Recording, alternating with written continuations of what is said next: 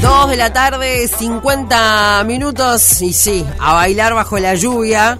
Como, como no podría ser de otra manera, eh, los días que llueve eh, tenemos canciones que hacen alusión a la lluvia. Los pibitos, eh, pasando por otra tarde negra. Y bueno, seguimos de charlas interesantes. eh, por acá hablando con Diego Ruete. Bienvenido, Diego. ¿Cómo Bueno, va? Muchas gracias. Gracias Perdón- por la invitación. Perdón la demora. No, por favor, por favor. Son grandes charlas. es lo que pasa acá. viernes, hoy es viernes. Sí. Hay que, hay que distenderse. Vamos arriba. Exactamente. Bueno, me imagino que muchos de ustedes lo conocen a Diego. Y si hay algo en lo que pienso en vos, en primer lugar, es ese hombre. ¿Podrá entrar en el cerebro de mis hijas Ah, y decirles que el tomate está re bien? ¿No? Que la remolacha. Bueno, justo a mí la remolacha no me gusta, pero.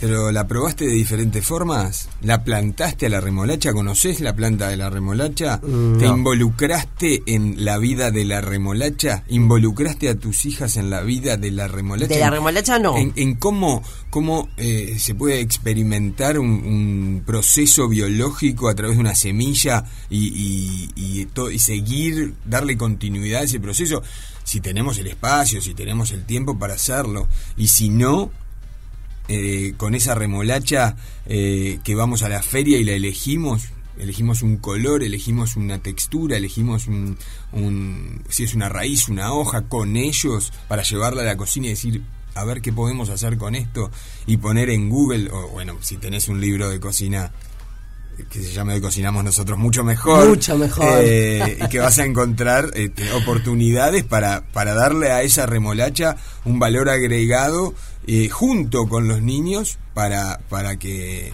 para que sea más interesante para ellos al menos probarla. Si nos gusta o no, después hay un montón de, de variables que lo van a determinar pero pero bueno eh, involucrarlos involucrarlos en esta actividad vital y diaria que los que tenemos suerte la hacemos tres veces por día Mm. que es alimentarnos involucrarlos a los niños y en eso venimos trabajando desde hace ya bastantes añitos. años casi 18 te diré Tremendo, tremendo. Eh, bueno, vos combinaste tus, tus, tus actividades, digamos, siempre con los niños y después agregaste la cocina. Sí, yo soy educador preescolar desde el año 94 y cocinero, estudié para cocinero, me recibí en el 99 eh, y desde, no te voy a decir que desde ahí porque trabajé como educador inicial mucho tiempo, después empecé, ya cocinero empecé a, aplicar la cocina como una herramienta educativa y de adquisición de hábitos. Eh, y en el año 2005 por ahí ya me dediqué exclusivamente a la educocina, a, a combinar la, la educación a través de, de la huerta y la cocina este, para tratar de cambiar algo. Eh, había un problema, hay eh, un problema Sí, enorme, hay. un problema enorme que es la mala alimentación, que es la preponderancia de los ultraprocesados sobre, sobre los alimentos de verdad que llamamos nosotros. Eh, es- este, este problema de que se le suma el sedentarismo también, la falta de actividad deportiva, lleva a que, a que haya problemas, problemas, que, tengamos problemas eh, entre nuestros niños y, y ya nuestros adultos también.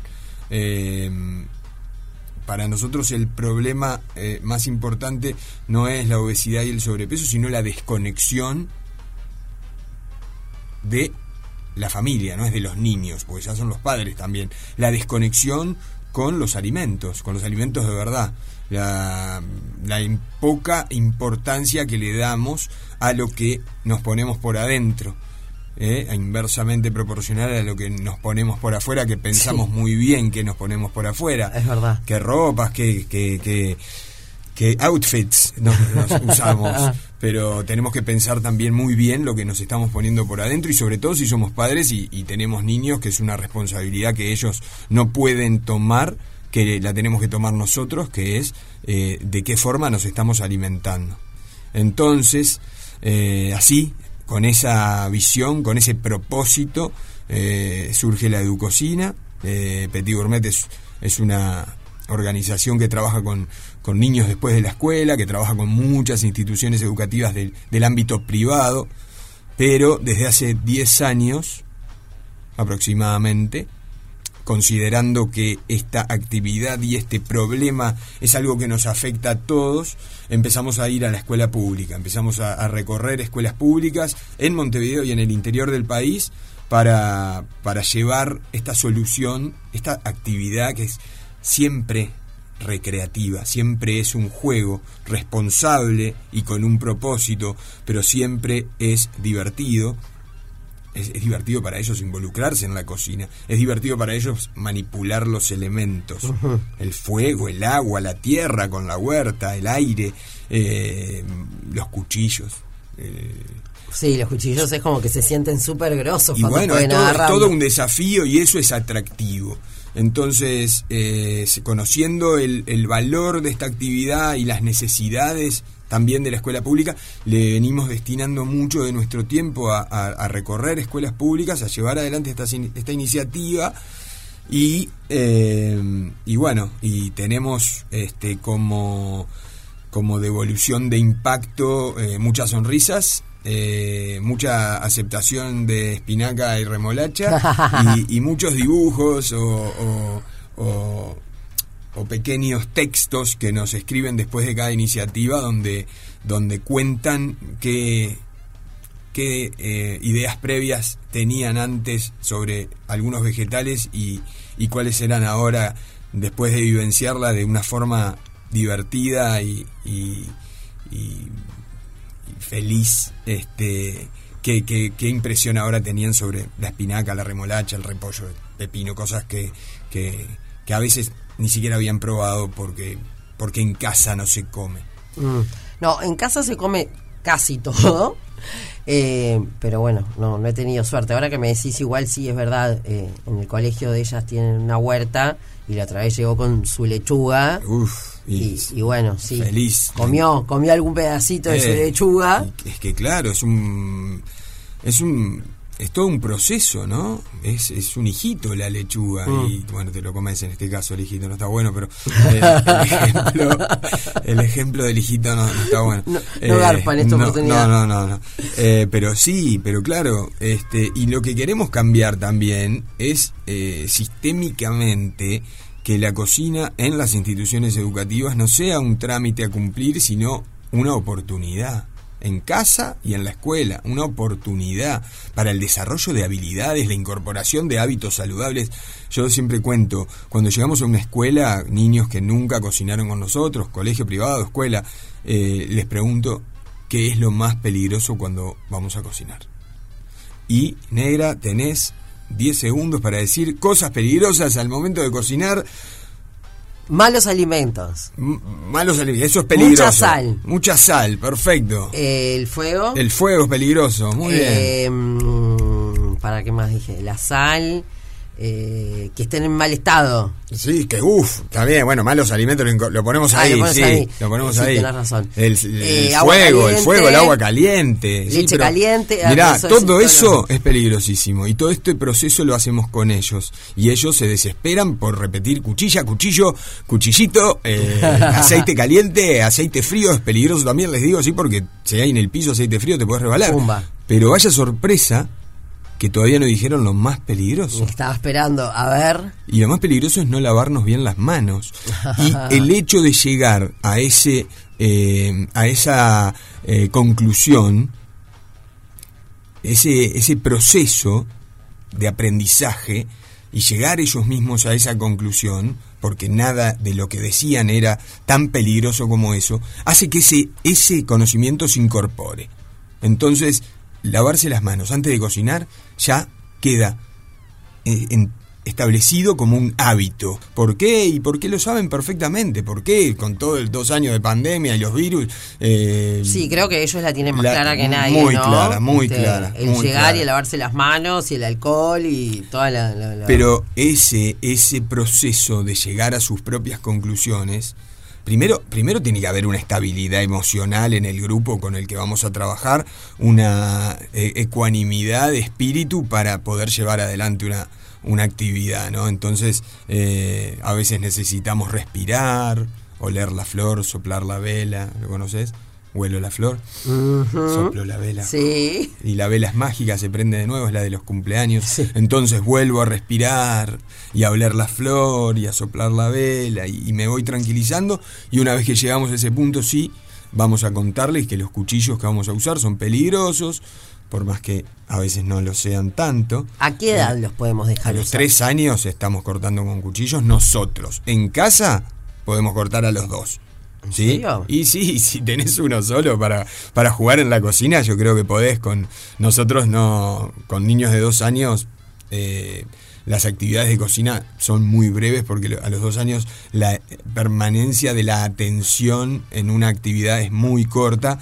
Entonces, cuando trabajamos con niños tan chiquitos, eh, cortar no es este el, el- el objetivo, sino manipular, oler, tocar, sentir, probar los diferentes alimentos. Creo que eso es mucho más valioso que aprender a cortar que para lo que tenemos tiempo, pero a los tres ya, ya está- estamos bien. Uh, a los tres ya estamos bien, así que a los tres cuchillos de punta redonda, sin filo, eh, no le vamos a entregar una papa entera, le vamos a entregar bastones de papa para que, para que ellos aprendan primero a agarrar el cuchillo y después eh, la forma correcta de cortar.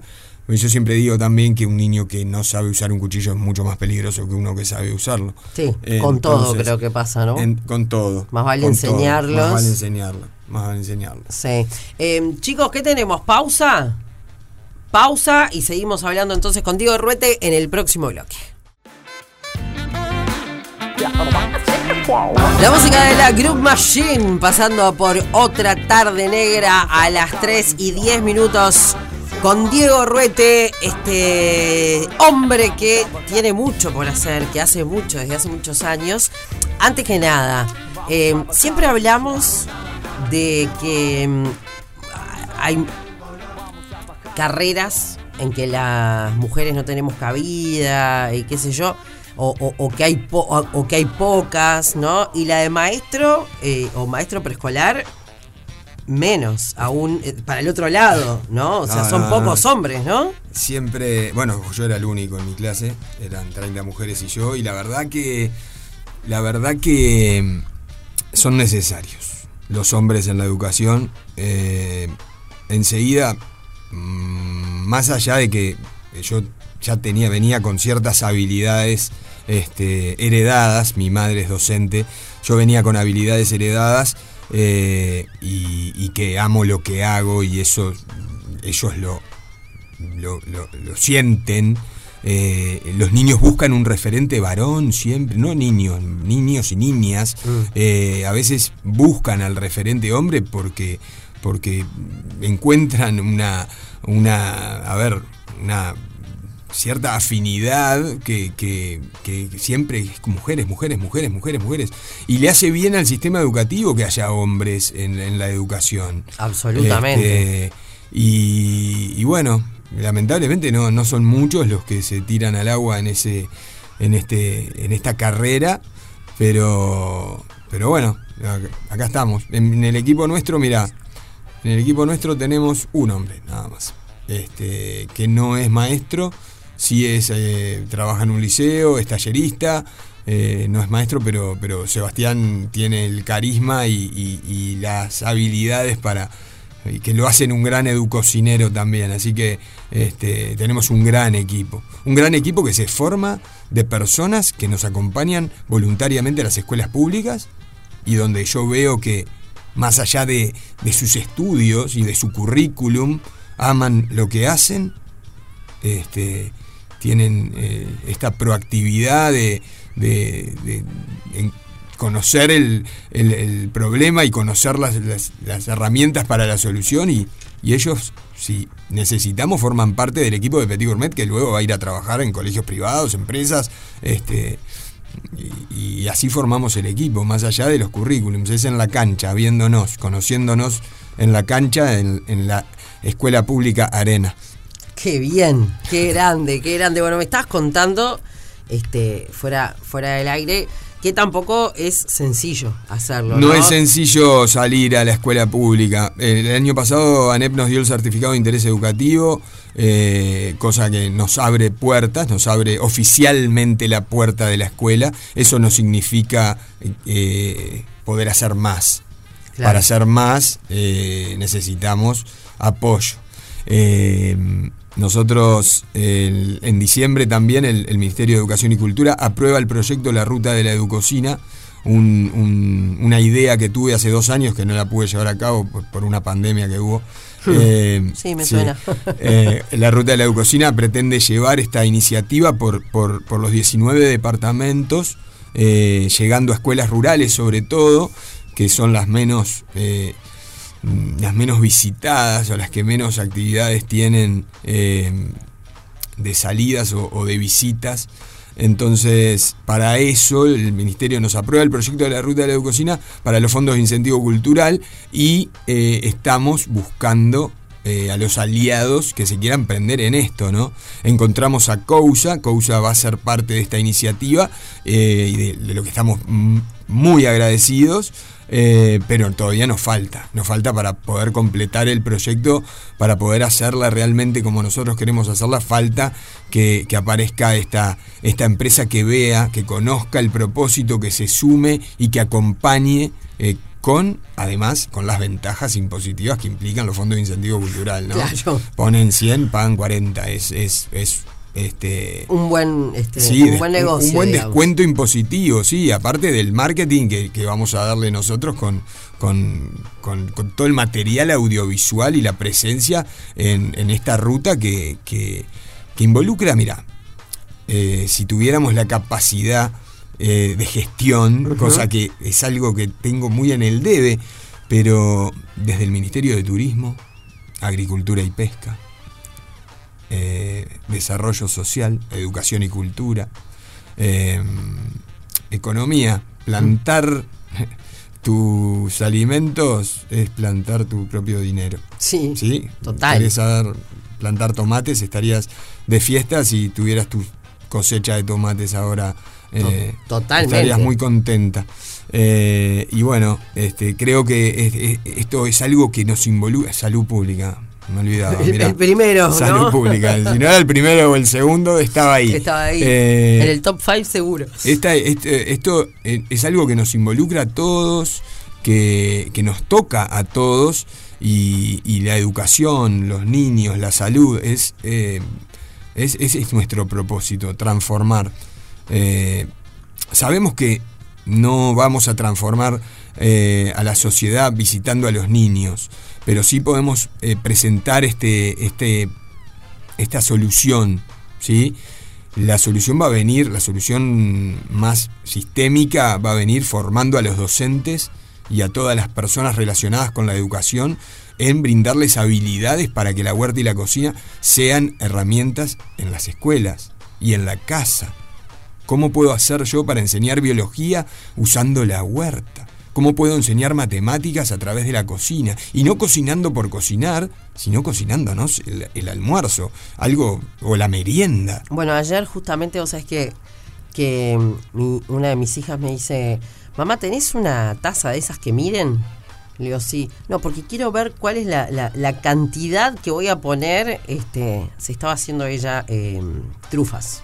Perfecto, perfecto. Se estaba haciendo trufas. Y, seguramente ahí aprendió que la taza eh, era una unidad, una taza, y que media taza y tres cuartos taza y un cuarto taza. Yo siempre lo cuento también. Las fracciones para mí en la escuela eran un problema, mm. porque lo estábamos mirando abstractamente en un contexto sin sentido. Claro. Entonces, si yo a los niños les digo, miren, esta es una rodaja de pepino, vamos a cortarla a la mitad. Tenemos dos medios. Y si cortamos los medios a la mitad, vamos a tener cuatro cuartos y los estoy viendo, los estoy tocando y me los estoy comiendo. Eso te iba a decir, y Pero encima lo comemos. encima me lo como.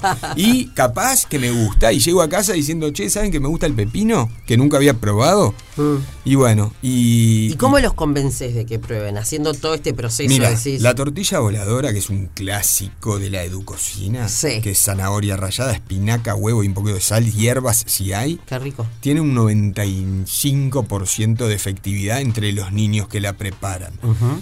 Claro que la tortilla voladora tiene una historia, tiene una canción y le metemos mucha onda, aparte de que vuela realmente. Hay fotos de la tortilla voladora a cuatro metros del, del sartén volando en el aire. Eh, tiene todo un trabajo de marketing.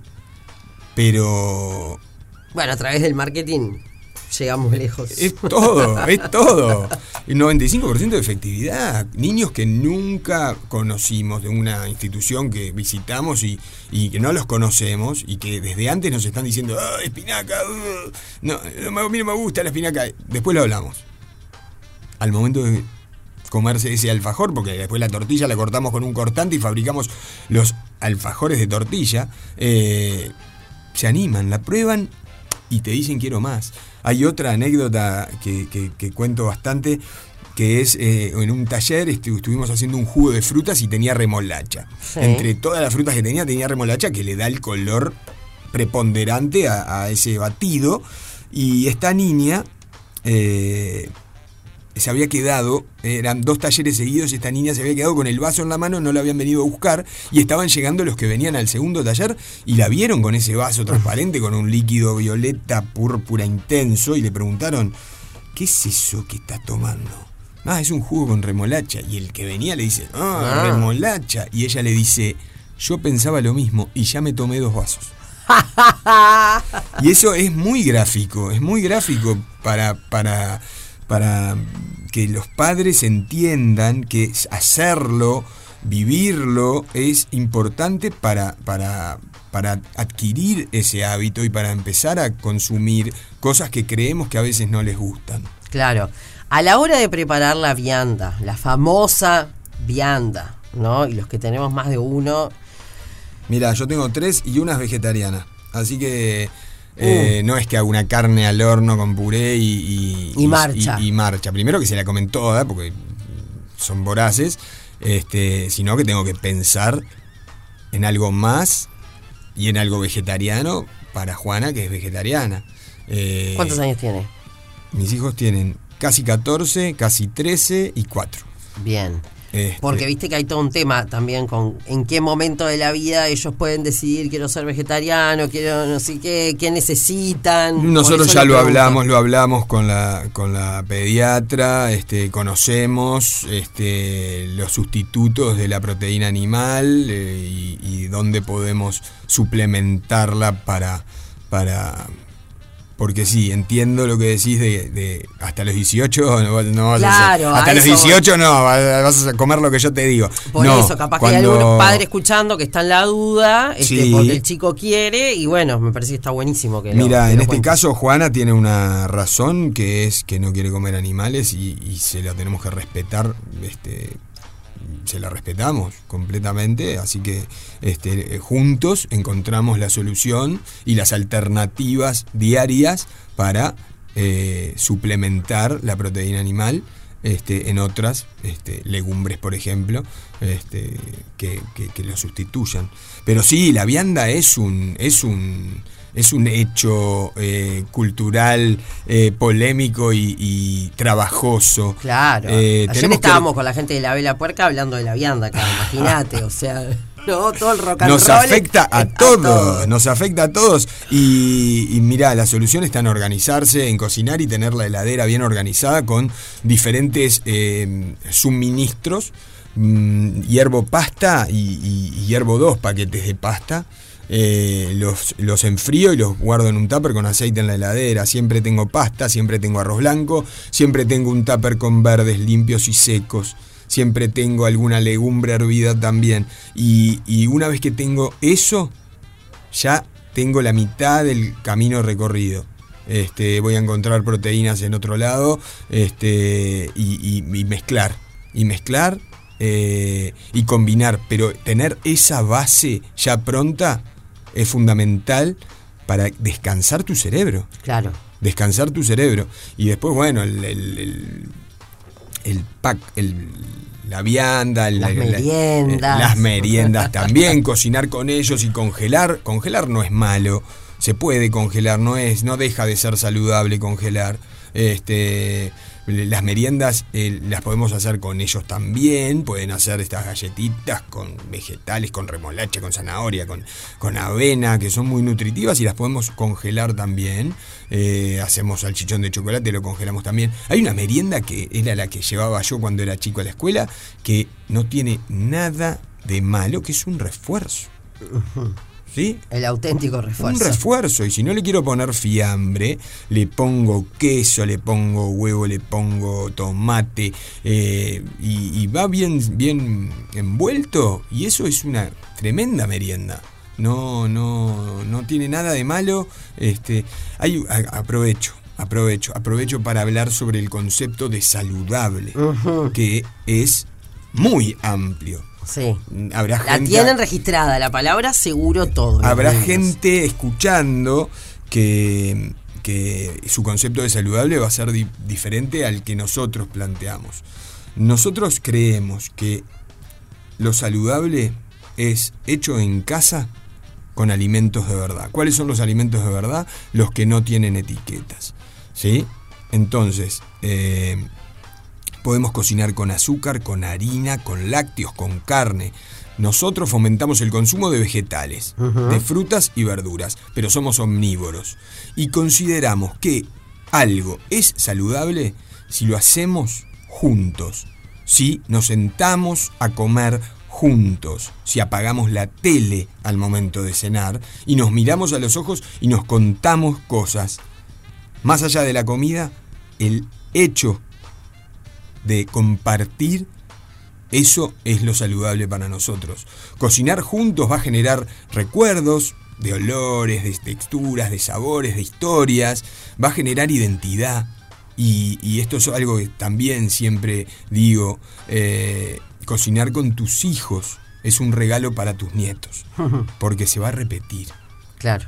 Entonces, este, el- lo saludable para nosotros, más allá de que si es vegano, vegetariano, si tiene harina, si tiene Dulce azúcar o dulce de leche, es hecho por nosotros, con nuestras manos y, por supuesto, evitando los ultraprocesados. Ujú. Evitándolos lo más que puedo. Claro. No quiere decir no. No quiere decir no, no quiere decir no tomo refrescos, no me como un chivito, no como papas fritas, pero que esas, esas comidas sean la excepción y no la regla. Claro. ¿Sí? Sí, que sea mucho de lo, de lo que sí y poco de lo que no. Ahí va. Ahora, si es al revés, est- estamos en problemas. Estamos en problemas. Y bueno, y da para charlar un programa entero bueno, de esto. vuelvo cuando quiera, negra, vuelvo pero cuando sí, te volvés, ¿está? Por favor. Y espero que cuando vuelvas, vuelvas con buenas noticias este, de que. Vuelva con, con aliados. Con que, que aliados. vean en esto una oportunidad, no solo de mostrarse, sino de ayudar a, a hacer un cambio. Obvio, porque tenemos que llegar a los 19 departamentos. A los este, 19 departamentos, a muchas escuelas, a muchos niños que nos reciben de brazos abiertos y, y- y- y se quedan con una sonrisa que, que por suerte la compartimos. Este, y, y bueno, queremos compartirla con ellos también. Y con todos, porque la ruta de la educocina va a estar en, en las redes sociales y, y van a poder ver este, a los lugares que llegamos, a esas escuelas perdidas que llegamos en, en- en un Uruguay profundo que es hermoso que Sin tiene duda. lugares hermosos y, y niños este, hermosos también. Qué lindo. Bueno, muchísimas gracias, Diego. La verdad, un placer conocerte y charlar con vos. Te esperamos cuando quieras. Eh, y bueno, aquellos que estén escuchando y que quieran sumarse a esta causa, Bueno, bienvenidos. ¿no? Bienvenidos, bienvenidos. Muchas sean. gracias, Nera. Me voy a buscar a León al jardín. Ahí va, dale, chao. Chao.